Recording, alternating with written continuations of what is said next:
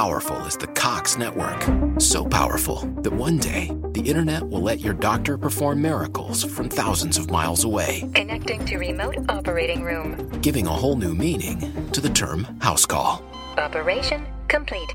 The Cox network. With gig speeds everywhere, it's internet built for tomorrow, today. Cox, bringing us closer. In Cox serviceable areas, speeds vary and are not guaranteed. Cox terms apply, other restrictions may apply. Saludos intrépidos. Este es el episodio 014 de un podcast donde tecnología, aeronáutica y astronáutica se unen para disfrute de su autor, arroba GER7 y espero que para el vuestro también. Si 4 kilobytes llevaron al hombre a la luna, imaginad lo que podemos hacer nosotros. Despeguemos. Y despeguemos con velocidad. Porque os voy a ser sinceros, por una parte tengo muchas ganas de contaros todo lo que tengo preparado en el mini guion que me hago para todos los episodios, en este también.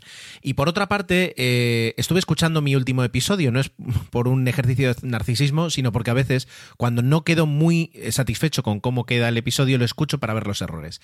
Y realmente, eh, aquellos que lo escuchasteis, que fuisteis bastantes y os lo agradezco, pues gracias por la paciencia, porque no estuve muy claro ni estaba yo muy acertado y a lo mejor utilizaba 50 palabras para decir algo que se podían decir con 10. Así que eh, he intentado, estoy intentando hacer un poquito de propósito de enmienda y por una parte hacer el podcast un poquito más corto, aunque contando lo mismo, pero ir al grano, ¿de acuerdo? Así que, bueno, pues eh, intentamos concentrar sin perder nada, pero, pero al menos no aburriendo, ¿vale? Esa es, es la idea.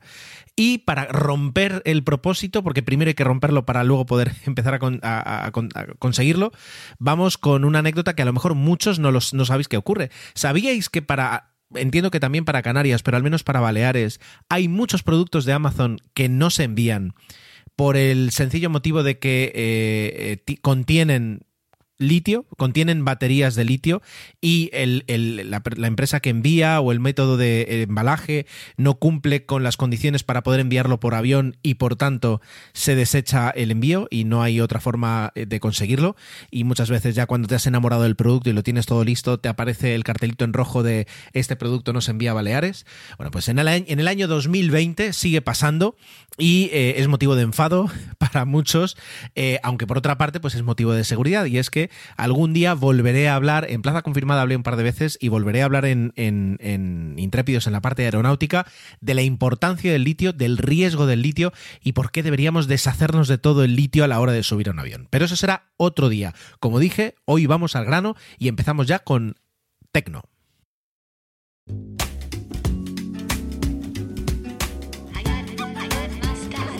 Si ya tiene que ser traumático el que te roben en casa, el que llegues y de repente encuentres que, te faltan cosas, que está todo, bueno, que han invadido tu privacidad y se han llevado parte algunas propiedades tuyas, eh, lo es más todavía que te roben cuando estás en casa, cuando tú estás durmiendo eh, y, de repente te despiertes por la mañana o lo que es peor, descubras a los ladrones en, plena, en, plena, en pleno acto, en pleno delito. Y eso es lo que le pasó justamente a un familiar mío hace pues eh, un mes y medio, cinco, sí, cinco o seis semanas tal vez, ¿vale?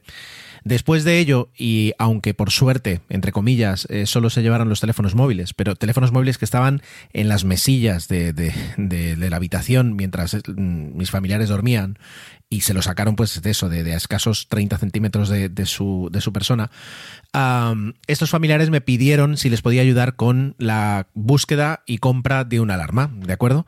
Y yo encantado que les ayude porque además eh, no descarto en algún momento pues hacer una, adquirir una también para, para mí. bueno, entonces os voy a intentar explicar un poquito qué es lo que he aprendido acerca del mundo de las alarmas en, estas semanas, eh, por cuál eh, me decante y pues cuáles son los pros y contras de, la alarma que, ahora mismo ya, ya, está funcionando. ¿De acuerdo? Vamos allá. Ah, partamos de la base, por supuesto si, el presupuesto te lo, te lo permite, eh, la, mejor solución de alarma que puedes tener es una alarma conectada a una central de alarmas de una empresa eh, especializada en, el mundo de las alarmas, por supuesto. ¿De acuerdo? Llámese eh, Securitas Direct, llámese Prosegur, llámese Trablisa, llámese ADT y algunos nombres más que a lo mejor son un poquito eh, menos comerciales o más enfocados justamente a, a negocios, etcétera, etcétera, ¿no? Pero es decir, todos tenemos algunos nombres que nos vienen a la cabeza en el mundo de las alarmas, ¿vale? Eso, eso queda por descontado. A partir de ahí vamos a ir hacia abajo y vamos a hablar de eh, soluciones más baratas y que, por tanto, no tienen las mismas funciones que una alarma conectada. Y hablando un poco de las alarmas conectadas, una de las cosas es, bueno, saber qué precio. Porque si nunca has entrado en, en, el mundo de las alarmas, dices, bueno, pero realmente cuánto cuesta poner una alarma. Vale, pues en la página de Prosegur y en la, en la página de Trablisa, Trablisa es una empresa que no sé si trabaja a escala nacional, puede que sí, no estoy 100% seguro, pero al menos en Baleares eh, trabaja y, y, en otras comunidades sé que también. Así que la voy a meter dentro de la comparativa. Y luego está Prosegur, que sí que está en toda, en toda España. Bueno, pues ambas empresas cuando quitas las ofertas, los meses, descuentos, Black Friday, etcétera, etcétera, para un hogar eh, de un piso, es decir, para lo que es un piso, una alarma conectada tiene un coste desde 45 euros. Es decir, si no necesitas ningún sensor eh, especial o no hay que llenar la casa de sensores, pues seguramente te costará 45 euros al mes. Instalaciones aparte, eh, de que de repente en una te entra una cosa, en otra te entra otra, en otra todo es gratis, depende si hay una promoción, si el comercial se le ocurre, etcétera, etcétera. Pero el coste, digamos, que, que uno se hace a la cabeza de decir, bueno, pues luego mm, a la hora de, cuadrar los presupuestos de la casa, ¿cuánto me va a costar? 45 euros al mes. Y con eso lo que tienes es, es un aparato de, de bastante buena calidad, eh, unos sensores que ahí dependeremos de, de, nuestra casa para decidir si necesitamos más, menos de que el asesor de seguridad, que por supuesto sabe 100 veces más que yo, decida cuáles son los puntos débiles, cuáles son los puntos a cubrir, etcétera, etcétera, decidirá cuántos sensores van. No sé si, ya digo, ahí ya puede variar el precio si de repente hay que llenar la casa de sensores porque tienes 25 ventanas, ¿de acuerdo? Pero todo va a una central, a una centralita, una centralita que tiene una calidad bastante buena y esa eh, centralita a la vez va conectada a una central de alarmas. ¿Cómo? Por Wi-Fi, por GSM también eh, y por en el caso de, mm, lo diré, en el caso de ADT y en el caso de Securitas, eh, tanto Prosegur como Trablisa no lo vi por una frecuencia especial de central de transmisión de alarmas. ¿De acuerdo? Eso lo hablaremos en un momento. Vale, por ese precio además te incluyen más sensores, es decir, la centralita mm, puede detectar otras cosas, puede tener eh, los sensores de movimiento, cámaras que cuando saltan graban, sacan fotos y lo envían a, la central de alarmas para poder identificar a los ladrones llegado el caso. Quiero decir, tienes una, una, una solución de seguridad completa y de una calidad mm, media alta. ¿De acuerdo? Hasta ahí perfecto. Y eso con esas dos empresas, con Prosegur y con Trablisa. Ojo, no mío no es, no es que esté firmando, no es que no esté, no, no estoy, eh, no tengo ninguna comisión por su parte. Simplemente es la sensación que se te queda después de echarle un buen vistazo a sus páginas web y leer un poquito la descripción de qué es lo que te están vendiendo. ADT no tenía tanta información y, no pude averiguar más cosas, pero me dio la sensación. Y luego está el extraño caso de Securitas Direct. Y aquí hoy voy a hacer aquí de, de persona que se queja de lo que le ha pasado a él. ¿De acuerdo? Yo suelo escuchar Onda Cero, es la radio, digamos, mi radio de cabecera. Cuando escucho una radio que no sea de música, pues eso es eh, Onda Cero. Y Onda Cero está inundada constantemente de anuncios de Securitas Direct, anuncios a cada cual más eh, temeroso, es decir, eh, utilizan mucho el miedo como uh, herramienta de venta lo cual, teniendo en cuenta que son servicios de seguridad, hasta cierto punto es entendible, ¿no? Pero a veces llega a ser un poquito pesado el, el, que parece que, bueno, da igual, ya, ya me entendéis. Entonces, eh, ellos te dicen siempre cuando termina el anuncio, pues que eh, puedes eh, presupuestar online en securitasdirect.es. Bueno, eso no es cierto, y lo voy a decir así de, de llano, no es cierto. Entras en la página web y te dice tu precio en un minuto. Y respondes típicas preguntas, ¿no? Desde el código postal donde vives, eh, si tienes balcón, si es un primero, qué piso es. Quiero decir, las, las, preguntas típicas que puedes entender que se necesiten para conseguir un precio de una alarma. Perdón. Y cuando terminas, va como con el tema de los seguros. Pon un número, dice, te dice, para guardar el presupuesto, por favor, introduce un número de teléfono. No, no, no es para guardar el presupuesto. Es para que un comercial te llame. Y si, como me pasó a mí hace algunos años, pones el número de teléfono mm, en un momento de, fe en la humanidad y de eh, pues también fe en que las empresas cuando te dicen algo en internet pues eh, son sinceras cuando pasas a un segundo cuestionario muchísimo más complejo, que lo sigues eh, rellenando con más datos de, de tu casa, de ti, etcétera, etcétera, y cuando termina tampoco te llega a dar precio. Por tanto, la página de Securitas Direct no te da el precio de lo que cuesta la alarma. Quien sí te lo da es el, el, comercial que te llama. Y la estrategia comercial de Securitas Direct es cuanto menos agresiva. Yo eh, me llamaron varias veces en su momento, estoy hablando de hace unos dos años, y bueno, dije que, que, no quería hablar con ningún comercial, que yo lo que quería era ver lo que costaba el precio de la alarma en internet y que como vi que no se podía, ya está. No tenía interés de contratar una alarma, solo que tenía el interés de saber cuánto costaba. Y siguieron llamándome, y siguieron llamándome, y yo les decía lo mismo, hasta que además un día una chica eh, bastante borde, cuando yo dije eso me dijo, bueno, pero si usted puso todos esos datos es porque algún interés tendría. Y ahí ya fue cuando apagamos. Y a partir de ese momento empecé a bloquear todos los números que venían de Securitas Direct hasta que se acabó el, el tema. ¿Vale? Lo digo, o sea, no, no quiero eh, dar una mala influencia, porque no tengo capacidad de influir, no soy influencer ni muchísimo menos, pero sí es verdad que así como Prosegur y Trablisa... How powerful is the Cox network? So powerful that one day the internet will let your doctor perform miracles from thousands of miles away. Connecting to remote operating room. Giving a whole new meaning to the term house call. Operation complete. The Cox network with gig speeds everywhere. It's internet built for tomorrow, today. Cox, bringing us closer. In Cox serviceable areas, speeds vary and are not guaranteed. Cox terms apply, other restrictions may apply. Be delighted this holiday season at Ice and Lights, the winter village at Cameron Run. Just minutes from Old Town Alexandria. Stroll through the park and enjoy winter photo ops, light displays, hot chocolate, and a warm treat. The winter village offers playtime for the entire family. Extend the magic of the holidays by visiting early, starting November 17th. Get your tickets now at CameronIceandLights.com. That's CameronIceandLights.com. Eh, son bastante claros en, en, los precios que ofrecen y, y ya, digamos, eh, te haces una idea de lo que te puede costar, Securitas Direct es muy difícil. Y luego, eh, bueno, por circunstancias que no voy a contar y que no vienen al, al, al, cuento, un día de marzo de este año, justo antes del estado de alarma, de repente me encontré con dos comerciales de Securitas Direct en casa. Y durante una hora y pico estuve escuchando pues su pitch de, comercial sobre el producto. Y la conclusión que me quedó es que el producto que ellos venden es muy bueno. Es muy bueno. Eh, la central de alarmas, los servicios que ofrecen, el aparato que te deja aquí, los sensores que tiene. Quiero decir, eh, la, la, alarma está muy bien, está muy bien. Pero el precio, y no juro que no lo recuerdo, creo que estaba entre los 50 y los 60 euros al mes, mensuales, ¿vale? Entonces, eh, si tú tienes un, una vivienda que precisa sí o sí de una solución de alarma o que eh, eh, por la circunstancia que sea crees que estás en peligro de que te puedan robar o que puedan ocupar tu casa y puedes permitirte una alarma conectada a la central de alarmas, sin duda, adelante, por supuesto, ¿vale?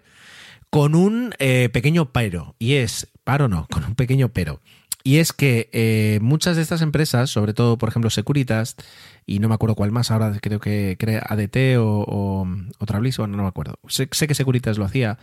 Uno de sus, uno de sus, sus palancas comerciales para venderte es que eh, tienen una alarma anti-inhibidores y que por tanto pues eso hace que es un producto mucho mejor que cualquier otra alarma que puede caer debajo de, de, la influencia de un inhibidor. ¿De acuerdo?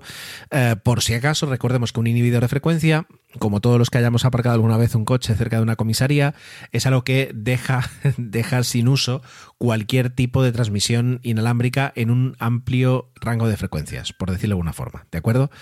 Entonces, las alarmas normales que se manejan a 433 MHz para comunicarse entre los sensores y la central y que utilizan señales GSM, eh, pues de 900, 1800 MHz, etcétera, etcétera, o señales Wi-Fi de 2,4 o 5 GHz para comunicarse, cuando un inhibidor de varias frecuencias eh, se pone en marcha, las, alarmas se quedan absolutamente mudas.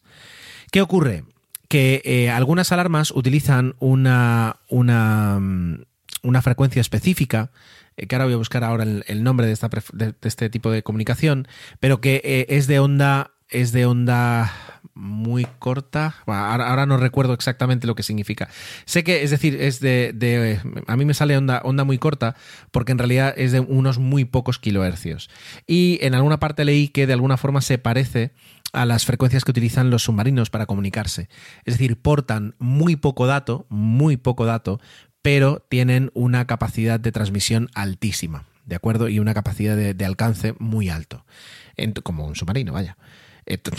Y dado esta información, o sea, yo estoy dando esta información de submarinos en base, por supuesto, a Marea Roja, a la Caza del Octubre Rojo, a las de Widowmaker y a todas las películas de submarinos que nos han formado a toda una generación. Bueno, pues em, encontré en una página que se llama asteia.es, Asteia Seguridad, un texto espectacular en el que viene a decir que todos los que digan, incluso aparece una foto de dos señores, un señor, un señor y una señora con una nariz de Pinocho. O sea, la entrada es un poquito rara en, ese aspecto, pero van a saco explicando que eh, todas las empresas que digan que tienen alarmas con, con inhibidores de frecuencias y que, eh, perdón, con anti-inhibidores, eh, que es, es una tontería. Por dos motivos. Primero, dicen que un inhibidor, si se sabe utilizar, también puede bloquear esa frecuencia, la frecuencia que utilizan esta red de, de transmisión de alarmas, que la estoy buscando, pero sin dejar de Y por otra parte, porque aunque la transmisión entre la central de la alarma eh, y la alarma funcione, eh, la frecuencia a la que los sensores envían información a la central, el sensor de puerta, el sensor de movimiento, ese sí queda bloqueado. Entonces te queda un aparato que no recibe respuesta de los sensores y que al no recibir eh, respuesta de los sensores no sabe si se están activando o no. ¿Vale? Por tanto, lo que viene a decir es que con sistema de anti-inhibición o, o sin sistema anti-inhibición, una alarma puede caer sin ningún problema. Y entonces alguien puede decir, ¿y entonces dónde está la seguridad? Pues la seguridad, según esta empresa, es un sistema mixto. Por una parte, de eh, un sistema sin cables, pero por otra parte, algunos sensores conectados a la alarma con cables. Por supuesto, esto complica la instalación, encarece la instalación, ya no tiene ese puntito comercial de vengo y en una tarde te lo dejo instalado, ¿vale? Porque hay que hacer obra, no, bueno, no obra, ¿no? Pero algunas, algunas, algunas cosas sí hay que hacer, pero la ventaja es que no hay ningún tipo de problema de inhibición cuando eh, pues tienes cables puestos por tu casa entre sensores y central de alarma, ¿de acuerdo? En algún, algún momento lo diré. Eh, lo que, cómo funcionan esto. Es decir, vale, las redes Sigifox, LoRa, Neul, Mm, son, son los nombres que se les dan a, estas eh, redes de ATN, red ATN, de Alarm Transmission Network, ¿vale? Bueno, pues básicamente ahora ya os he dado la parte, digamos, de lo que son las alarmas conectadas, los pros, las los contras, etcétera, etcétera. Si no tienes ese dinero para gastarte, no te lo puedes permitir, o en este momento no es eh, el momento para lanzarte a, ya, no, ya no hacer un gasto, sino a adquirir un compromiso de gasto mensual, pues entonces nos vamos a las alarmas que no están conectadas. Y ahí ya nos podemos ir a Amazon. Y ahí ya vamos a hablar de dos tipos de alarmas eh, básicas, ¿de acuerdo? Las alarmas que solo van por Wi-Fi y que más que un alarma son un sistema de vigilancia como el de Xiaomi, como el de Netatmo, como el de muchas otras empresas que cuestan una pasta, que estamos hablando de entre 170, 300 euros, depende de los sensores que le pongas, que son muy chulas, que tienen una interfaz muy buena, que seguramente eh, tienen una, una aplicación a la hora de manejarlas muy amable y muy satisfactoria. Eh, pues son esos, unos sistemas de vigilancia que te permiten recibir datos de lo que está pasando en tu casa. La pregunta es, ¿son alarmas? Para mí, claro, una, alarma que solo, solo, se comunica contigo a través de Internet, eh, me cuesta mucho llamarla alarma. Quiero decir, porque basta que, yo qué sé, que, que, haya una llamada a un DNS que no responda. Es decir, ¿cómo funciona eso cuando a lo mejor el Internet en casa tuyo funciona bien, pero a lo mejor justamente ese día no funciona tan bien y se junta con que alguien eh, pues hace saltar uno de los sensores, ¿no? Ah, confiar solo en Wi-Fi, a mí, por ejemplo, no me da sensación de seguridad en ese aspecto. A lo mejor me estoy equivocando, pero eh, esa, es, la sensación. Y luego que además estos sistemas de, sensores y de, vigilancia, pues tienen una cámara, un sensor de puerta y un sensor de movimiento, normalmente. Y luego ya tienes que, si quieres más, ir adquiriendo por separado a un coste, pues aunque no sea alto, pues a un coste que cuando digamos completas lo que necesitas para montar un sistema de alarma en casa, pues, eh, pues al final es un gasto elevado. Y ya si estás en ese gasto elevado, a lo mejor tendrías que preguntarte si no merece la pena más pues la inversión mensual en una, en una central de alarmas, ¿vale? Entonces, ahí ya, digamos, lo dejo aparcado. A mí un sistema que solo funcione por Wi-Fi no me inspira confianza. Y nos vamos a las alarmas eh, que son tanto por Wi-Fi como por GSM, como por, en teoría, y yo, por ejemplo, con la, con la que tiene este familiar estoy todavía bregando para conseguirlo, por GPRS. ¿De acuerdo? GPRS. Pero oye, GPRS es una red súper estable y ahí entonces nos vamos a China y nos vamos a alarmas chinas y nos vamos a que cuando entras en Amazon tienes 25 modelos, 14 eh, fabricantes, pero realmente te da la sensación de que solo sale de una fábrica, porque las alarmas son muy parecidas, las interfaces son, si no una, son te mueves entre 3 y 5 interfaces para todas las alarmas, y porque luego ahí, digamos, lo que varía son qué tipo de central de alarma tienes, de esa pequeña variedad que hay, y qué paquete tienes. Si, viene con más eh, sensores, con menos, con más alarmas, perdón, con más sirenas, con menos, con mandos, con eh, llaveros RFID, etcétera, etcétera. Vale, tienes, estás en esa playa de que todos los que somos un poquito tecnologistas nos ha pasado alguna vez de entrar en Amazon y darte cuenta de que estás, estás luchando contigo mismo, que, está, está perdida la lucha porque tarde o temprano vas a caer entre uno de esos modelos que te están colocando. ¿Vale? Entonces, eh, esta es la alarma, este tipo de alarma es eh, la que eh, se compró mi familiar, la que yo le aconsejé, digamos, hablando un poquito de las circunstancias. Vale, Vamos, vamos, por una parte a evaluarla, ¿no? Lo primero, lo que es importante, la calidad de los sensores. Aquí estamos hablando mm, normalmente en una alarma de, de, casa de dos tipos de sensores. Un sensor de puerta, que creo que si no lo tenéis visualizado es los imanes que se colocan uno en la hoja de la puerta y la otra en el marco, que cuando se separan esos imanes, eh, pues uno de los dos elementos tiene una forma de transmitir a la central de alarmas por una frecuencia, oye, ya no siento a mi imán, ya digamos se ha separado el imán y por tanto la central de alarma decide, entiende que se ha abierto la puerta con el, con el sensor activado, con la alarma activa armada y hace saltar la alarma. Muy bien. Y luego está el sensor de movimiento, que es un pequeño receptor de infrarrojos que cuando detecta un cambio súbito del calor de la habitación, de los infrarrojos que emiten nuestros cuerpos por el calor, eh, eh, pues también hace que se hace saltar la alarma, ¿de acuerdo? Por transmisión, oye, aquí algo ha pasado, antes no, no tenía este, este, este reflejo infrarrojo, ahora sí lo tengo. How powerful is the Cox network? So powerful that one day the internet will let your doctor perform miracles from thousands of miles away. Connecting to remote operating room. Giving a whole new meaning to the term house call. Operation complete. The Cox network with gig speeds everywhere. It's internet built for tomorrow, today. Cox bringing us closer. In Cox serviceable areas, speeds vary and are not guaranteed. Cox terms apply, other restrictions may apply. Taking charge of your future starts with taking the first steps. And saving up to $30 a month on Cox Internet with the Affordable Connectivity Program makes those steps easy to take. Whether they bring you to click upload on your first short film or join now for an online book club. Applying is easy. See if you qualify at cox.com slash ACP. Non-transferable one per household application and eligibility decisions are made by the FCC. Pum, ya está. Sensores de movimiento. ¿Cómo funcionan? Oye, pues funcionan muy bien. El sensor de puerta es difícil que falle, no falla lo tienes ahí, no hay ningún problema. El sensor de movimiento, que yo era bastante mm, incrédulo, funciona muy bien. Hasta en una habitación de, 25 30 metros cuadrados que te coloques en el otro extremo, si entras y caminas, por supuesto, si vas a los Robert Redford en, en, sneakers así, caminando a 4 centímetros, puedes jugar y puedes mm, ganar, quiero decir, por supuesto. Pero un movimiento normal humano lo detecta y hace saltar la alarma a los segundos, ¿de acuerdo? O sea que los sensores, perfecto. Nos vamos a la calidad de la central. Bueno, es un aparatito que no tiene demasiada calidad. De hecho, yo para conseguir que me leyera correctamente la tarjeta SIM la tuve que sacar y poner varias veces hasta que al final hicieron contacto las seis patas y, ahí ya, digamos, me, me fue bien. Y entonces a partir de ahí ningún problema. Pero la calidad del menú es muy mala.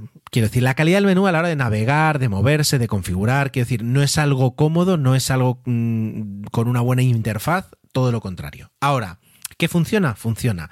¿Que puedes dar de alta todos los sensores? Sí. ¿Que puedes dar de alta los teléfonos, configurar el sonido, el volumen, etcétera? Sí. El propio aparatito tiene dos cosas interesantes. Uno es una sirena propia Suena para que en casa la escuche alguien y salga corriendo. Tus vecinos, si tienes las ventanas abiertas, la pueden llegar a eh, oír. ¿De acuerdo? O sea que por esa parte la sirena está bien, pero luego tiene una salida de mini jack para que tú le enchufes lo que quieras y a partir de ese momento, ¡pum!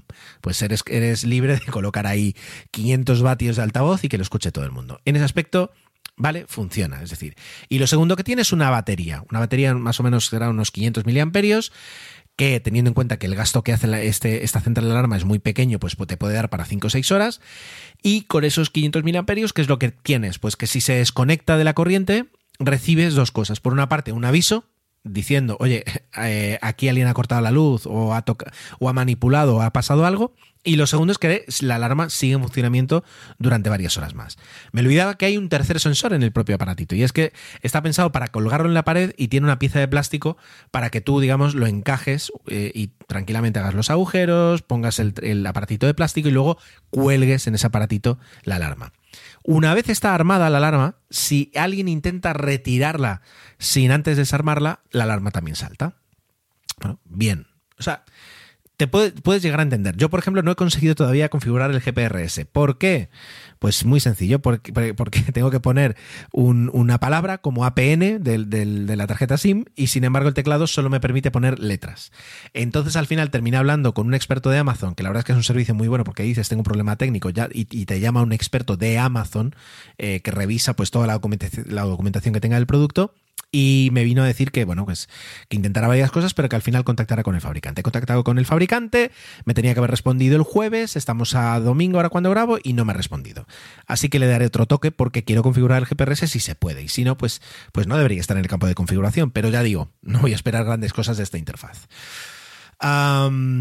dicho esto, ¿Cómo funciona? Bueno, pues te notifica de tres formas esta alarma. Te notifica eh, con un sonido, ya digo, molesto elevado, que si lo escuchas a las 3 de la mañana te va a levantar de la cama.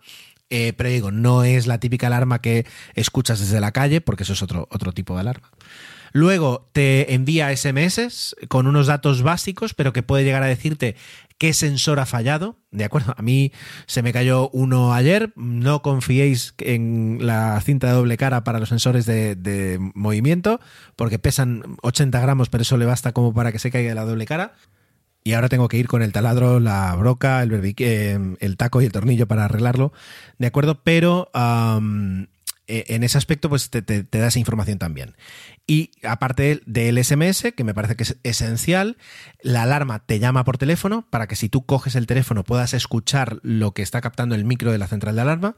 ¿De acuerdo? Es decir, sirva para lo que sirva eso, al menos, es decir, aparte de recibir un SMS, te llama, cosa que puede cambiar mucho la situación, ¿no? Porque en un SMS se puede perder el sonido, la notificación, si está en silencio en una reunión, pero una llamada de un número de teléfono, que es la tarjeta SIM de la alarma, pues si te llama la alarma de casa, pues sabes que algo está pasando. Bueno. Y luego, por último, a través de una aplicación que se llama Tuya, eh, recibes también, bueno, puedes configurar muchas cosas de la alarma, más de lo que parece. Puedes ponerla en marcha, mm, desarmarla, armarla, armarla para casa, es decir, diferentes modos de funcionamiento. Y también recibes una alarma bastante, una notificación bastante insistente de que ha saltado un sensor de la alarma. O sea que por esa parte, ya digo, tienes SMS, tienes eh, la, aplicación. La aplicación no es una aplicación de la alarma, es una especie como de Ah, de lienzo donde cualquier fabricante puede dar de alta un dispositivo eh, de, ¿cómo es? Del Internet de las cosas, del Internet of Things, y entonces tú escaneas y, esta, y esta aplicación tuya se va a buscar qué es lo que le subió ahí el desarrollador y te lo presenta en la aplicación, ¿vale? Pero ya digo, funciona bastante bien. Precios. Precios, eh, pues los que quieras. Las alarmas más básicas de este tipo estamos, estamos hablando de 60 euros. Y por 60 euros tienes la central, eh, dos mandos, mm, una sirena a lo mejor, o no, un timbre o no, y luego un sensor de movimiento y un sensor de puerta. Y ya está. Luego empiezas a subir y con, el, con esa misma central o con una muy parecida, pues en función de los sensores de puerta y los sensores de movimiento, si viene una alarma una sirena externa o no, si vienen eh, llaveros RFID, o no, o eh, quiero decir, va, va, cambiando por el número de accesorios y vas teniendo un precio más alto y, o, más elevado o menos elevado. Ya digo, estamos hablando de entre 60 y 120 euros, eh, pues con una configuración muy sencilla de sensores o con la tira de sensores para ahí un, no sé, es decir, un chalet, es decir, 10 sensores de puerta, 8 sensores de movimiento, pues para tener un control mucho más amplio.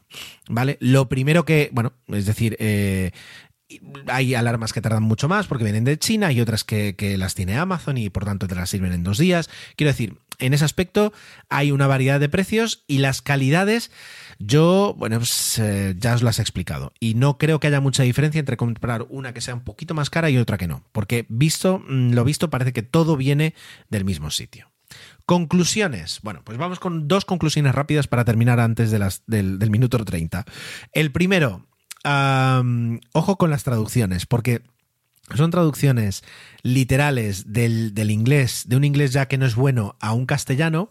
Y en, el, en mi caso, por ejemplo, la aplicación habla de, ¿cómo es? Eh, tipo de alarma brazo. Y brazo viene de arm. Y, pero arm aquí no, no, no tiene significado de brazo, sino de armar la alarma y como estas otras 20 traducciones diferentes que hacen que, hacen que se complique a veces un poquito la configuración y el día a día con la alarma. O sea que ojo con las traducciones, pero bueno, ahí estamos un poquito vendidos. Lo segundo, ¿merece la pena? Yo creo que merece la pena, es decir, teniendo en cuenta que por el precio que vas a tener tienes un determinado nivel de seguridad. Y, eso tiene que quedar claro. Ya digo, que te puedes permitir una alarma conectada, estás tardando. Que no te lo puedes permitir, pero que es tener cierta seguridad, cierta tranquilidad de que si alguien intenta entrar en tu casa, uh, pues eh, se lo vas a poner más difícil, pues entonces merece mucho la pena. Alguien puede decir, ¿y si entran con dos, tres inhibidores cada uno en la mano? Bueno, eh, comentado por gente un poquito que tiene más conocimiento que yo del tema, lo que vinieron a decirme fue, si realmente hay un grupo de personas que entra con inhibidores y tiene en cuenta cualquier tipo de alarma que pueda haber en el hogar, realmente estás ante un golpe. Quiero decir, te están atracando porque, no sé, pues porque saben que tienes algo que tiene mucho valor, etcétera, etcétera. Y en ese caso, si eres un poquito objetivo de esta gente, deberías tener un, un, una alarma conectada que se lo ponga lo más difícil posible. Ahora, si tienes una finca corriente, un piso corriente, una casa corriente en un barrio corriente, y no temes y no ha habido robos en tu barrio, etcétera, etcétera, pues a lo mejor este tipo de, de alarma sí que te puede solucionar, o al menos familiarizarte con el mundo de las alarmas y a partir de ahí seguir más adelante. Y por último, os he dicho que todas las alarmas parecen igual, pero en realidad hay una diferencia que eh, si yo lo hubiera sabido, hubiera comprado, bueno, hubiera visto de comprar otro modelo. Y es que hay algunas que tienen lector de RFID y otras no. ¿Cuál es la ventaja? Que las que tienen lector RFID, evidentemente, tú llegas a casa, acercas el, el, el, ¿cómo se dice? el llavero a la alarma y se desactiva. Y lo vuelves a acercar y se activa. De modo contrario, tienes que llevar un mando con botones en el, en el llavero o donde sea. Y son mandos que no es que tengan muchísima calidad. Son más o menos endebles. Pero bueno, eh, más o menos esas son las conclusiones. Espero haber sido claro, haber aportado algo de seguridad al tema. Pero sobre todo, eh, revisadlo. Y si tenéis alguna duda, lo vamos comentando. Ya digo, de momento, eh, esta persona está muy satisfecha con el nivel de, de seguridad que le aporta la alarma y esperemos sobre todo que no vuelva a pasar por una situación tan incómoda y tan uh, violenta como la que tuvo hace varias semanas.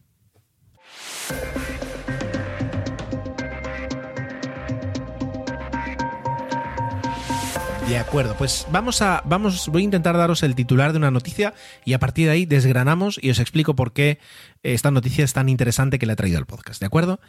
La compañía Dnepr Volga eh, hace unos muy poquitos días decidió paralizar su flota entera de Antonovs 124 tras el accidente que tuvo uno de ellos en una ciudad rusa, no me la hagáis pronunciar, eh, el 13 de noviembre, eh, lo que terminó en una salida de pista en un aterrizaje de emergencia. ¿Vale? Entonces, vamos, vamos aquí a dividir. Aquí hay dos, tipos de personas que podéis estar escuchando esto. Quienes hayáis dicho, ah, el Antonov 124 y las personas que habrán dicho, ¿cómo? ¿El Antonov 124? Así que voy a intentar en, un, en una sola pista de audio contentar a dos públicos muy diferentes. De acuerdo, empecemos con el avión, luego hablamos de la aerolínea y luego hablamos de lo que pasó en el accidente. El avión. el avión seguro que todo el mundo lo ha visto. Es decir, es, un avión que se, ha visto, eh, que se ve, que se ve en las películas, que se ve en las, sobre todo en las noticias, que se ve en los documentales, que se ve en todos sitios. ¿Por qué? Porque es un avión ruso de carga que hasta hace muy poquitos años, cuando eh, empezó a volar el 747-8, era el avión con más capacidad de transporte de carga de serie, es decir, aviones producidos en serie.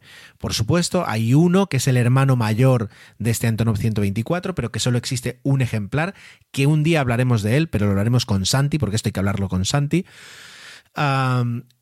Y, solo existe uno. Quitado ese avión, este es el, avión más grande hasta hace unos pocos años. Y aún así, aunque el 747 puede llevar una barbaridad de contenedores con paquetería, con carga, etcétera, etcétera, este avión es el que soluciona problemas. ¿Habéis visto Air América?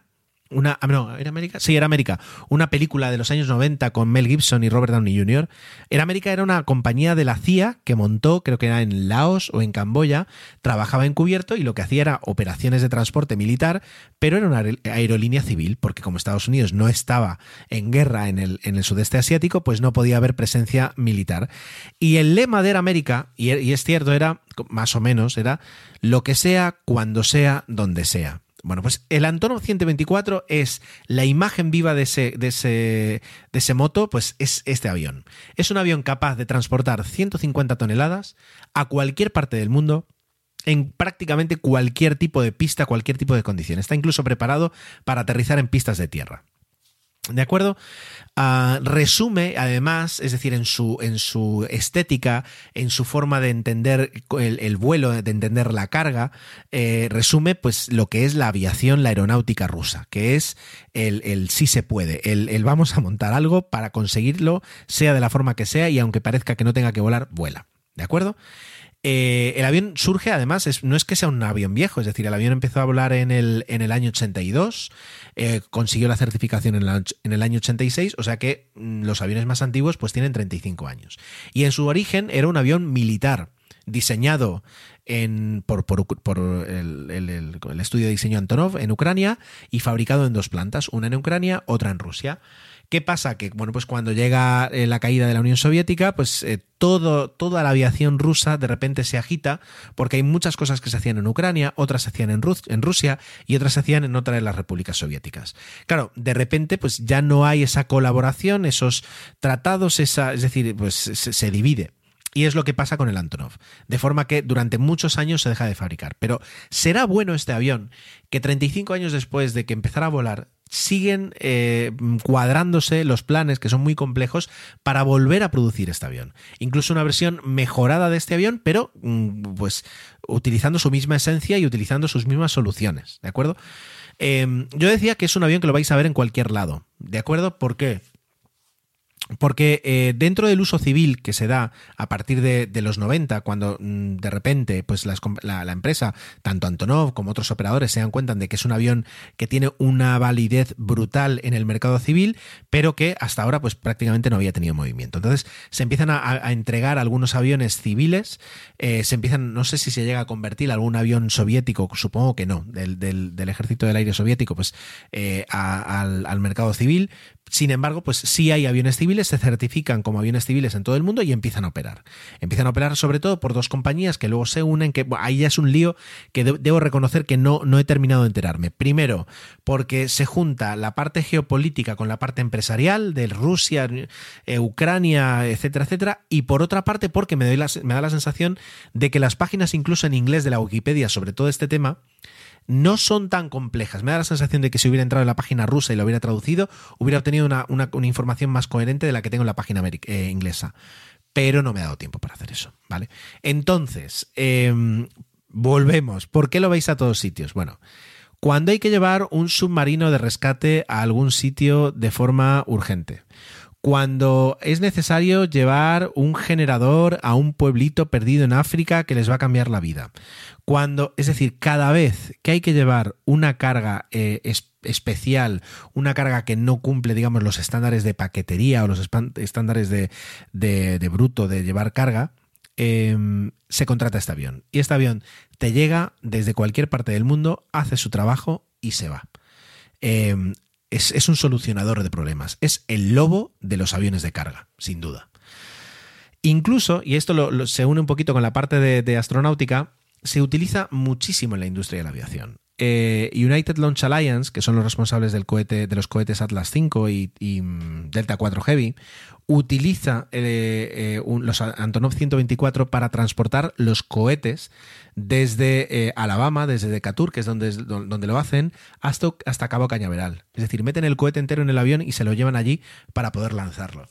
Luego también, por ejemplo, eh, las, la, la, etapa superior se la llevan a Los, bueno, a Los Ángeles, a California, cuando tienen que hacer lanzamientos desde allí. Luego, uh, SpaceX también transporta las, las um, carcasas superiores del cohete, donde va la carga protegida, desde, desde California, en, la, en Hawthorne, donde tiene la factoría SpaceX, hasta Cabo Cañaveral. Es decir, la industria de la aviación, la industria de la automoción, todo el mundo, la industria aeroespacial, todo el mundo utiliza el Antonov 124 cuando tiene un problema. ¿Qué pasa? Y, y, os lo digo con, con, con, conocimiento. ¿Qué pasa cuando de repente un avión de una compañía aérea, un avión grande que utiliza un motor grande, tiene un problema serio con ese motor y es con ese motor y se queda tirado en Buenos Aires eh, a falta de un motor y tienes que pues eh, cambiarle el motor porque ese motor pues ya ha dejado de funcionar no va a funcionar nunca más eh, que luego ese es otro tema bueno pues de repente tienes que contratar a eh, Volga Nepal o, o, Antonov Airlines o, o un operador de, del Antonov 124, que son tres, quiero decir, no da para mucho, para que vaya a alguna parte del mundo, recoja un, un, motor, lo meta en sus bodegas, vuele hasta donde está el avión que lo necesitas y lo suelte allí. ¿De acuerdo? Ese es el concepto. Claro, mmm, se gana dinero con esto. Quiero decir, no, no, no, lo haces gratis ni muchísimo menos. Pero fijaos si el avión es potente. De hecho, es el, es el eh, incluso como transporte militar, es más potente que el C5 Galaxy de los Estados Unidos, que ese es otro avión del que merece la pena hablar porque es gigantesco. Bueno, pues el Antonov, aunque es más cortito, es más ancho y le caben más cosas todavía puede transportar, está diseñado para transportar 150 toneladas y esas las mueve durante varios miles de kilómetros y entonces de repostaje en repostaje puede llegar a cualquier parte del mundo. Y el avión es tan bicho, tan brutal, que tiene una grúa de 30 toneladas dentro del avión para poder levantar y mover cosas y, no necesitar eh, según qué equipamiento, lo cual hace que pueda aterrizar pues, en, regiones inhóspitas que no tienen apenas nada de equipamiento y él mismo, él se lo él se lo come, mueve la carga y la saca y la mete dentro del avión con su propia grúa. Ese es el tipo de, ese es el tipo de avión. Ha habido modificaciones. Antes volaban seis personas ese avión, ahora lo vuelan cuatro. Cuando fijaos que muchos aviones occidentales con dos personas bastan. Es un avión soviético y es espectacular, pero merece mucho la pena. Y dentro de la noticia hablábamos de que Dnieper Volga ha decidido paralizar su flota de Antonov 124. Pues esto es muy grave. ¿Por qué? Porque eh, Dnieper Volga opera sobre todo Antonov 124. De hecho, tiene 12 ejemplares, que 12, ya digo, se les puede sacar muchísimo partido. Ahora estaba viendo que luego también tienen eh, Boeing 747, Ilyushin 76. Pero, por ejemplo, aquí el Boeing 747 no sirve, porque es es como comparar un baúl con unas estanterías. Es decir, en el baúl, en el baúl puedes colocar cosas de un tamaño que en una estantería no puedes, ¿no? Va por ahí. El Ilyushin 76 es un avión más soviético todavía, este es de los años 70, que sí tiene ese mismo concepto de bodega enorme donde te meten un camión o te meten un generador o un submarino que antes veía una foto. ¿de acuerdo?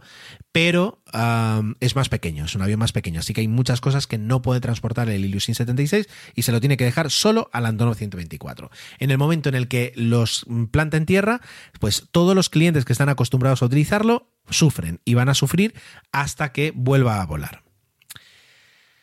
Y ahora llegamos a qué es lo que ha pasado. Bueno, pues pasó que el otro día, pues en un vuelo eh, desde, bueno, evidentemente desde una ciudad rusa, es decir, hacia, creo que, no, no, no, no, lo voy a buscar, ¿de acuerdo? Para deciroslo, pero bueno, no es, no es, no es lo importante la ruta que cubría.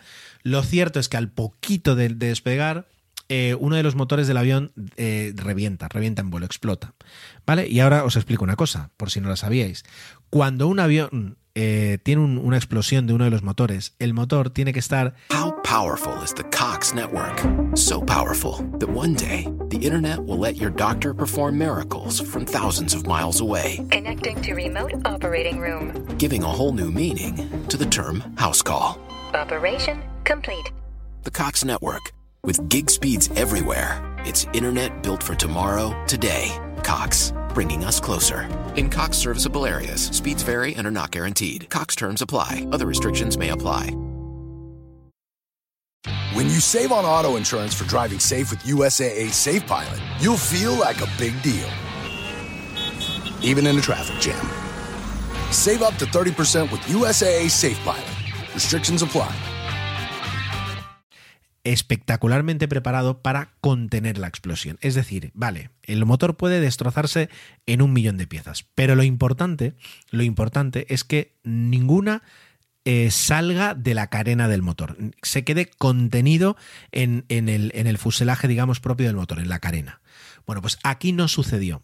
Y entonces piezas que salen despedidas a cientos de kilómetros por hora, por no decir miles, pero al menos cientos de kilómetros, es como metralla prácticamente después de una explosión de una bomba, eh, atraviesan el fuselaje del avión. Y al atravesar fuselaje del avión, cortan cables, cortan tuberías de hidráulico, cortan perdón, vigas estructurales, es decir, hacen muchísimo daño al avión y además hacen que el avión deje de funcionar correctamente. Y es lo que le pasó a Stentonov. De repente, pues no podían controlar, no podían apagar el incendio, no podían hacer nada porque se quedaron sin, sin fluido eléctrico, se quedaron sin fluido hidráulico y el avión estuvo en una situación muy complicada. Por supuesto, hay un backup. Es decir, por supuesto, los aviones tienen sistemas redundantes para poder atajar eh, contingencias como esta. Y el avión consiguió llegar a aterrizar, aunque luego no pudo frenar a tiempo. Seguramente le faltaría eh, potencia hidráulica para poder aplicar eh, la potencia necesaria a los frenos. Y se pasó el avión 200 metros la pista, haciendo que quedara pues un poquito ya perjudicado. Viendo las fotografías me da la sensación de que esta gente eh, coge el avión, lo tiene mm, tres meses en, un hangar y te lo saca nuevo para seguir volando. Porque además, como no se fabrica este avión, hay que intentar conservar todos los ejemplares, ejemplares posibles. Pero um, el, el, incidente que hubo, aunque ya digo, no hubo ninguna, ningún fallecido, ningún herido, el incidente, bueno, puede que hubiera algún herido, pero, pero muy, muy leve. Y por cierto, el avión volaba desde Seúl a Viena, llevando, mmm, llevando piezas de coche, y había hecho una escala en Novosibirsk, voy, Novosibirsk, Novosibirsk en Rusia. Eh, y entonces cuando, cuando despega de esa escala con las 80 toneladas de, carga es donde, cuando tuvo el problema. ¿vale? Entonces, aunque ya digo, si hubo algún, alguna, algún herido, pues es un herido leve, es decir, sin importancia en ese aspecto. Lo cierto, lo que es muy serio, es muy serio que haya habido una explosión y el motor no haya sido capaz de contenerla.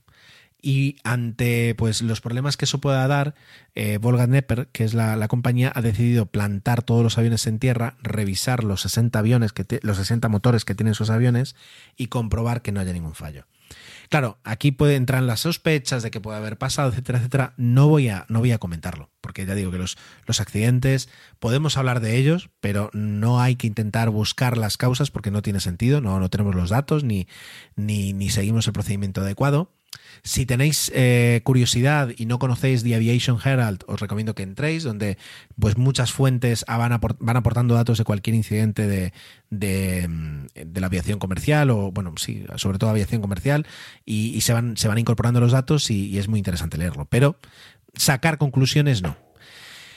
Y, y, bueno, pues la noticia de que paraba toda la flota me pareció muy interesante y lo suficientemente interesante para comentaros hoy aquí. Es decir, ¿qué es este avión? ¿Qué, este avión que, levanta miradas, que hace que de repente si un día lo ves en un aeropuerto digas ¿qué hay ahí? Como si vieras, yo qué sé, pues un, submarino nuclear en, en, la playa de tu, en la playa de tu, de tu municipio. Eh, y luego aparte, pues hablar de esta compañía tan especial y de un incidente que eh, es muy serio cuando un avión, cuando un motor no es capaz de contener, de contener una explosión. Y hay aquí la, noticia totalmente explicada y totalmente, digamos, extendida. La calidad de la, de la explicación ya, ya, ya me la decís vosotros.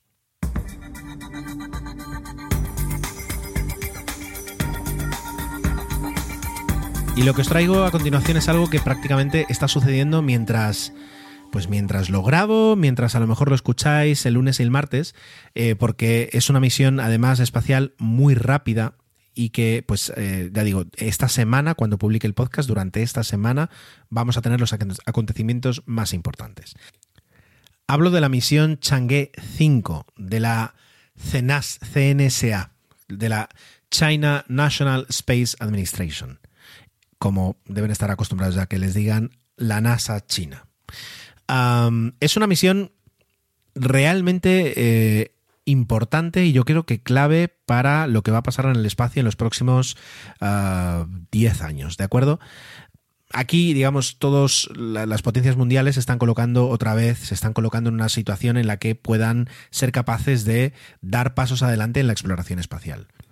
NASA, por ejemplo, dio un par de pasos atrás cuando durante ocho o nueve años fue incapaz de colocar un solo hombre en la, Luna, no, en el espacio simplemente, eh, pero ahora se está recuperando y está cogiendo de más velocidad con, el proyecto de, Artemisa, con el proyecto de, una propia estación espacial en la Luna. Eh, bueno, yo creo que, que, en ese aspecto tiene, tiene músculo y tiene, tiene ahora mismo potencia, ¿no? He dicho músculo y potencia como si fuera un jugador de fútbol, por Dios.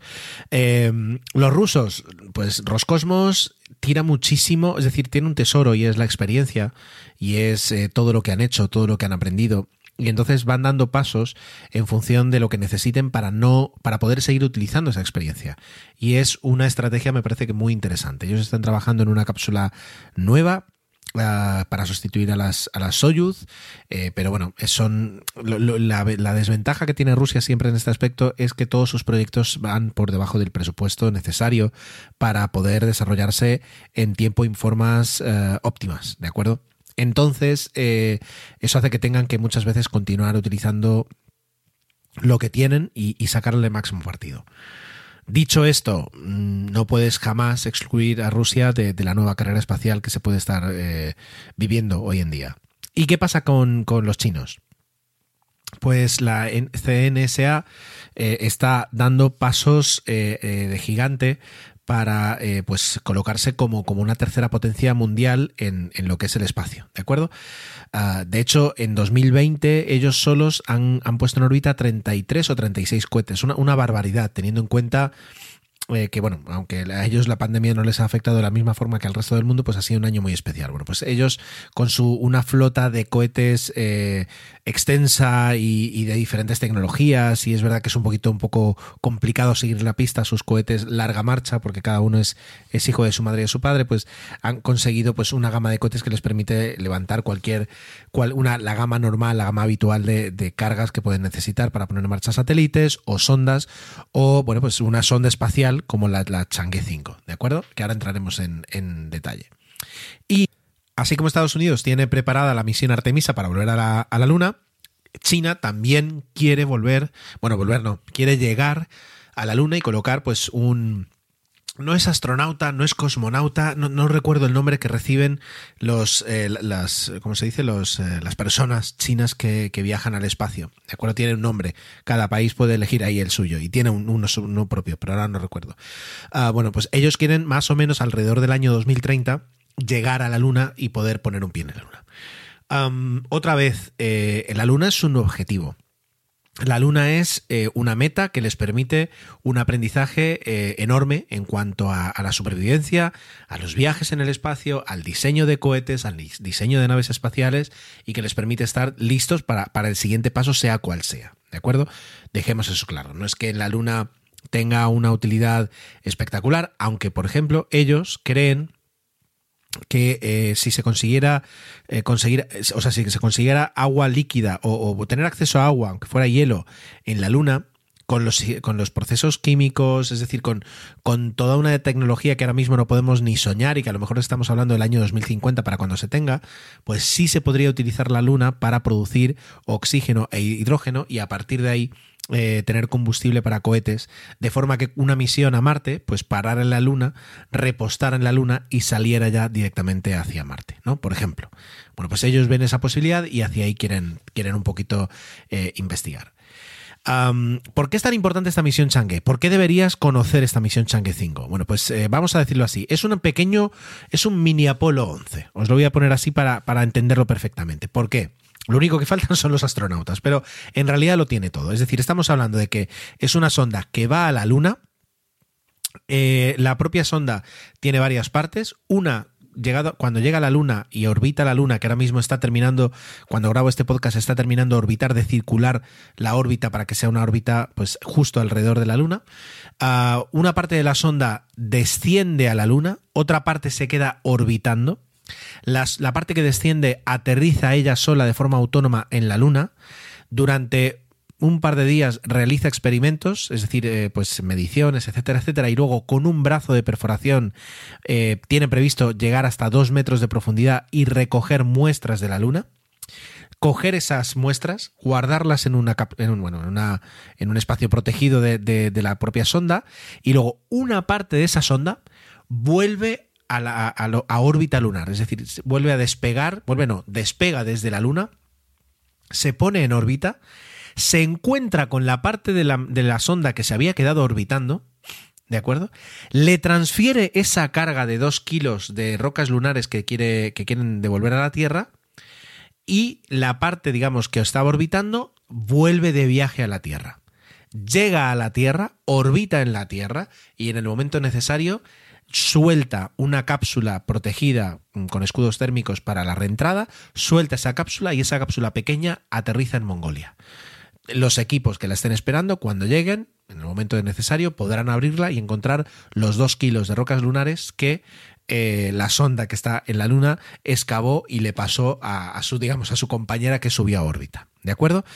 Es lo mismo que hizo el Apolo 11, es decir, eh, lanzar un, toda una nave espacial, que eran dos partes, que una se queda orbitando, que otra aterriza en la Luna, que después de varias, varios experimentos, una parte de, esa, de esa cápsula que bajó, una parte sube y la otra se queda, y la parte que sube transfiere la carga, que en este caso eran los astronautas, a la que estaba orbitando, la que estaba orbitando vuelve a la Tierra y un trozo de la que orbita vuelve y, llegaba con los astronautas sanos y salvos. Es el mismo perfil que la misión Apolo, pero sin los astronautas.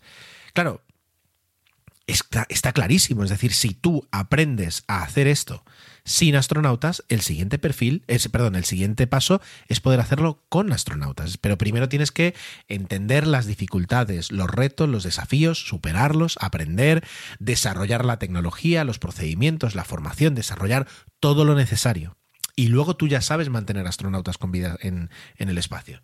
Por tanto, aplicas todo ese aprendizaje a, las nuevas misiones. Em, ¿Podrían llegar al eh, en el año 2030 a la Luna? Pues podrían llegar. es decir, desde luego, esta misión es súper interesante. Y van a conseguir por primera vez desde 1976 una. Ah, dos, o sea, una, una prueba, una, sí, es decir, rocas lunares. ¿De acuerdo? Solo hay dos países que tengan eh, muestras de rocas lunares, Estados Unidos y Rusia. Estados Unidos en las misiones Apolo traían eh, pues diferentes eh, pesajes, es decir, al principio poco, luego ya más, de rocas lunares. Por cierto, anécdota. Neil Armstrong nada más llega y pisa la luna, a los X minutos, a los muy pocos minutos, se agacha, coge un puñado de roca lunar y se la pone en un bolsillo. Y eso era la eh, prueba de contingencia. Es decir, si pasaba algo y tenían que salir pitando de la Luna, al menos se podrían llevar lo que tenía Neil Armstrong en ese bolsillo. Y al menos podrían los científicos investigar algo. Es decir, sería muy triste llegar a la Luna, tener que irse porque la nave tiene algún bueno, yo que sé, tiene una fuga de oxígeno la nave y no puede proporcionar, proporcionar el, tiempo de, vida eh, necesario. Entonces salen corriendo y cuando llegan a la Tierra les dicen, oye, ¿y qué tal la Luna? Bien, ¿nos has traído algo? No me ha dado tiempo. Fatal, ¿no? Es decir, bueno, pues al menos tenían eso. Pues eh, va a ser el tercer país, porque primero lo tuvo Estados Unidos, luego tuvo eh, la Unión Soviética con eh, las sondas que envió, que mm, recordemos que lo que está haciendo, lo que está haciendo ahora China de alguna forma Rusia lo hizo en el año 76. Es verdad que era una misión con un perfil muchísimo más sencillo, pero bueno, no, queda ahí. Es decir, a veces hablamos de que hoy está siendo un poquito ruso este, este podcast y, estamos hablando de las capacidades técnicas que tienen y se nos olvida que, son, son unos genios en muchos aspectos. Bueno, pues eh, eso, eso es la misión Chang'e 5. Eh, la, la, ventaja además es que como no tiene, digamos, células de combustible ni una fuente de energía que les permita sobrevivir mucho tiempo, tienen que ejecutar toda la misión mientras es la parte donde, donde alunice la sonda esté iluminada por el sol, lo cual les da pues más o menos unas dos semanas de ventana.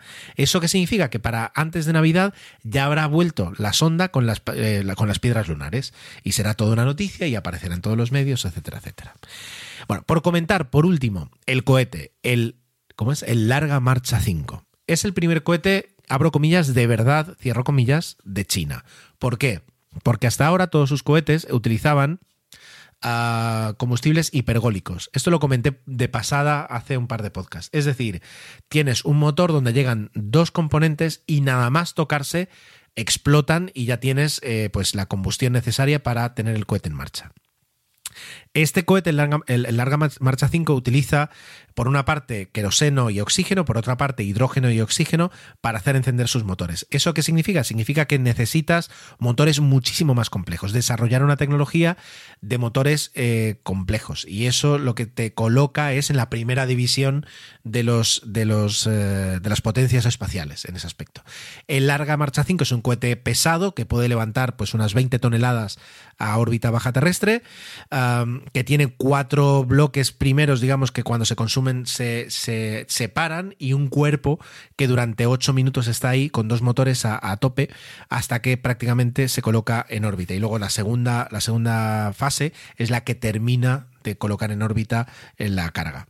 Luego, ¿cuál era la carga? La nave que, boom, se va hacia la, hacia la Luna. Es verdad que la segunda, la segunda fase de este cohete la empujó hacia la Luna y luego pues ya todas las correcciones y todos los, las pequeñas eh, las pequeñas correcciones que hay de camino a la luna ya lo hace la propia, la propia nave. Pero es el cohete más avanzado y de hecho esta misión eh, se ha demorado dos años porque el último lanzamiento creo que fue en 2017 de un larga marcha 5 y no se salió bien. Y entonces pues eh, paralizaron todos los lanzamientos con este cohete durante pues ya veis dos años y pico hasta que han conseguido pues la fiabilidad necesaria o han solucionado los problemas para poder lanzar esta, esta sonda y bueno, pues ahora vamos a esperar a que vuelva y que ojalá salga todo bien, porque desde luego el perfil es un perfil muy complicado que ningún otro país, estado, excepto Estados Unidos, ha conseguido eh, ponerlo en marcha y conseguir eh, resultados satisfactorios. Esperemos que vuelva pues esa parte de la Chang'e 5 con esos dos kilos de roca lunar y yo ya me pido alguna piedrita.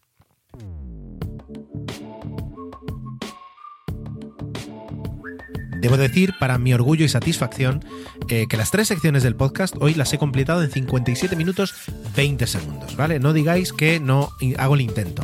Es verdad que he ido rápido, pero creo que ah, bueno, da, igual, no, no voy a hablar de este tema porque ya, ya os ha quedado claro al principio, no, no, no hace falta. Venga, vamos con los comentarios, que hay un par. Lo primero, el primero es responder o hablar de, nuestro director, eh, Emilio Cano, el director de Milcar.fm y productor de alguno de los podcasts más eh, interesantes eh, del podcasting en castellano. Y eso porque no lo intentan otros idiomas, que seguro que lo hacía muy bien. Bueno, pues Emilio en el daily del 26 de noviembre, pues me utilizó, digamos, de trampolín para hablar de su experiencia también con las fotos, de todo el tema de iCloud, ya directamente para las personas que tienen Mac. Eh, comentó algo que no había caído y es qué ocurre con todas las personas que no tienen Mac. Ah, perdón, que no tienen Mac ni tampoco Windows y que utilizan solo dispositivos móviles. Ya no tienes esa posibilidad tan fácil de volcar a, un disco duro local, por ejemplo. Eh, bueno, pero hablaba un poquito de, de, esa importancia. Y eso me recordó a una noticia, a un tuit que leí yo hoy y que eh, habré sido capaz de ni siquiera guardarlo para comentarlo ahora, pero eh, era una abogada que eh, comentaba que Google le había borrado la cuenta por X circunstancias determinadas de pues, contraseñas erróneas, lo que fuera, Google le había borrado la cuenta. Y eso significa que te quedas absolutamente sin nada y lo pierdes absolutamente todo. Que lo mismo tiene mucha suerte y reclamas y Google te restaura la cuenta y los datos, lo mismo no pero eh, ya no eres dueño de tus datos, sino que eres prisionero de, la cárcel de otras personas, ¿no? En ese aspecto. Así que sí es algo que puede pasar. Yo recomiendo mucho el, todos los daily, por supuesto, pero este en concreto, si os interesó la parte de la fotografía, de las fotos, del almacenamiento de fotos, porque eh, comenta soluciones, por ejemplo, para las personas que utilizan iCloud eh, como solución de almacenamiento. Eh, y bueno, un poquito también pues su punto de vista y su experiencia. O sea que por esa parte mm, complementa perfectamente lo que, lo que yo comenté. Luego eh, tenemos un comentario que llegó a Spreaker, eh, que yo lo tenía aquí porque me lo habían pasado, ¿vale? Que aquí está, sí. Que es de Alejandro Amor García. ¿De acuerdo?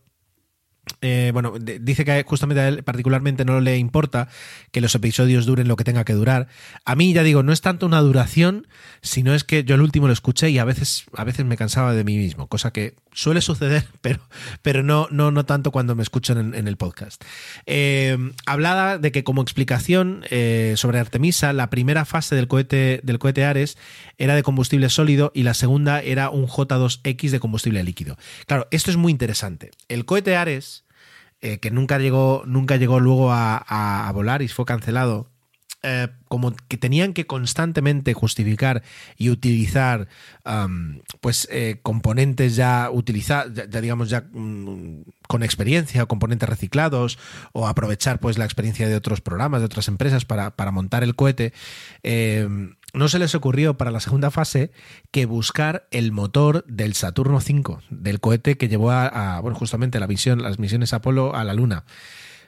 Y entonces, pues para un programa lunar, pero, sí, lunar del, siglo XXI, se fueron a buscar un motor que se había desarrollado, se había sido desarrollado en los años 60, que tenía, por tanto, pues 50 años de antigüedad. No, no lograron encontrar, o sea, quiero decir, lo encontraron y encontraron algunos preservados, pero existe un problema muy gordo a la hora de coger una tecnología antigua e intentar implementarla en, en, otro entorno totalmente diferente. Porque tú puedes tener esa tecnología, puedes tener incluso los planos, pero no tienes el conocimiento ni la experiencia. Bridgebank helps breakthrough ideas actually break through and remains dedicated to providing financial solutions to those committed to leveraging innovation to make the world a better place. Bridgebank, a division of Western Alliance Bank. Bridge Bank. Be bold. Venture wisely. With the Lucky Land slots, you can get lucky just about anywhere. This is your captain speaking. Uh, we've got clear runway and the weather's fine, but we're just going to circle up here a while and uh, get lucky. No, no, nothing like that. It's just these cash prizes add up quick. So I suggest you sit back, keep your tray table upright, and start getting lucky. Play for free at LuckyLandSlots.com. Are you feeling lucky? No purchase necessary. Void where prohibited by law. 18 plus terms and conditions apply. See website for details. Y además, los estándares de la industria han cambiado. Y a lo mejor, pues una aleación que era considerada segura en 1965, en 2010 te dicen que ni de lejos. Y por tanto tienes que fabricar partes nuevas del avión con aleaciones nuevas y eso implica una cadena de, de dependencias que hace que prácticamente sea imposible utilizar una pieza vieja, a no ser que lo hagas a cuenta y riesgo y diciendo, bueno, pues un Padre Nuestro y, enciende el motor, ¿de acuerdo? Por tanto, al final terminaron utilizando, digamos, como modelo el J2, el motor de la segunda fase del Saturno V, terminaron desarrollando el J2X, que era una especie como de, bueno, pues eh, ni, para ti ni, ni para mí, ¿de acuerdo? Y esto es algo que hay que entender que tiene la NASA y que la NASA paga un precio altísimo, ¿de acuerdo? Y, lo comento rápido, y es... antes, cuando estaba hablando de, la misión Chang'e-5, si os, si os dais cuenta, no he, comentado para nada en qué lugar queda Europa. Y es que eh, Europa, Europa no tiene lugar en la nueva carrera espacial. La ESA, la Agencia Espacial Europea, tiene una eh, relativa importancia, yo diría que bastante, en misiones científicas, en misiones de exploración, en sondas, y sobre todo en colaboraciones. Colabora muchísimo con la NASA, colabora también con la Agencia Espacial China. De hecho, pues parte del seguimiento que se le está haciendo la misión se realiza en, estaciones y en, instalaciones de la ESA, ¿de acuerdo? Y pues eh, colabora con, las grandes, con la JAXA, con la, con la NASA y con los chinos y con los indios y con quien sea. Está dispuesta a colaborar. Ahora bien, lanzar un proyecto propio ah, de envergadura de misiones tripuladas, por ejemplo, no tienen la capacidad. En los 80, en la época de los transbordadores espaciales, así como el, transbordador espacial, el Shuttle era de Estados Unidos, el Buran era ruso, Europa tuvo su propio proyecto de transbordador espacial que era el Hermes. Pero un poco también por, oye, yo también tengo, ¿no?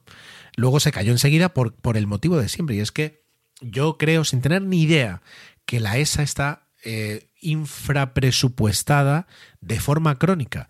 Y es normal porque los que vivimos en la Unión Europea y conocemos un poquito la realidad de la Unión Europea, conseguir que de repente la agencia espacial tenga los presupuestos necesarios para liderar un programa gordo eh, aeroespacial de, bueno pues eh, de poner por ejemplo pues humanos eh, de colocar humanos en órbita pues es muy complicado conseguir que 27 países te den el visto bueno y que, es como, lo, cómo lo soluciona la NASA con los 50 estados o 51 estados que tiene en, en, Estados Unidos?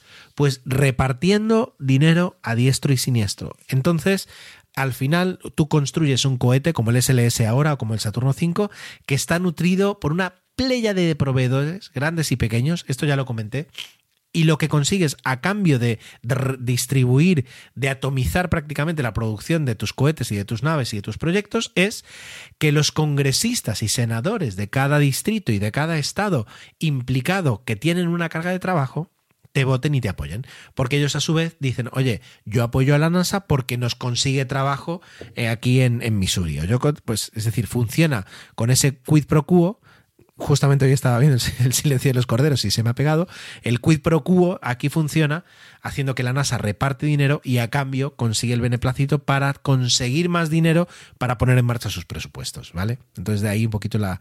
Fíjate, has mencionado el J2X y yo me saco 10 minutos de podcast.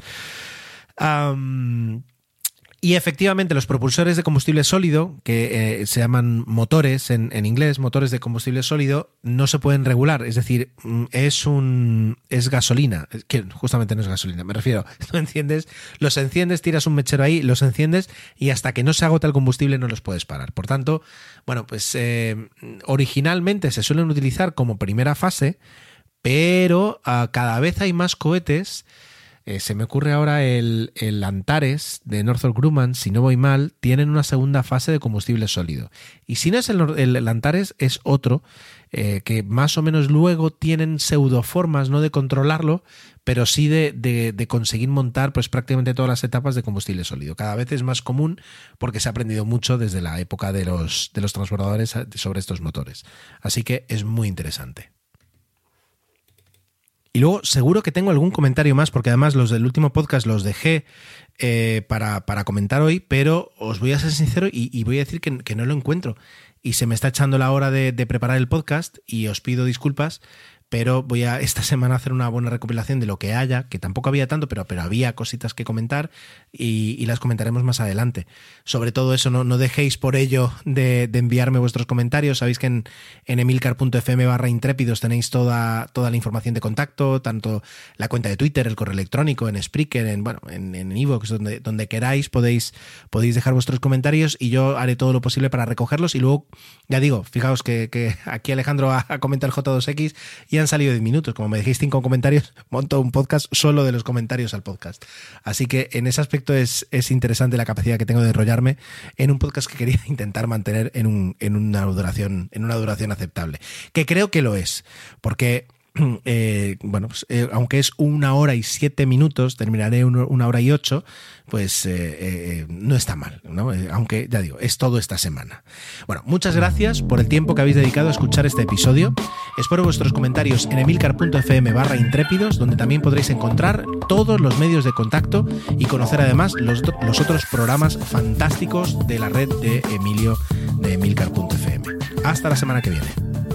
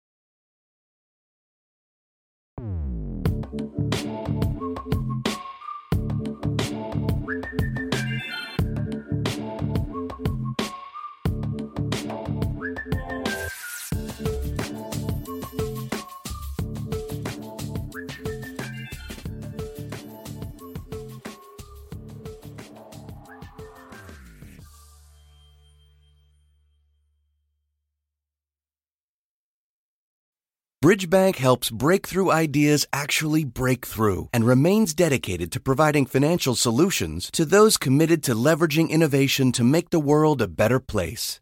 Bridgebank, a division of Western Alliance Bank. Bridgebank. Be bold. Venture wisely.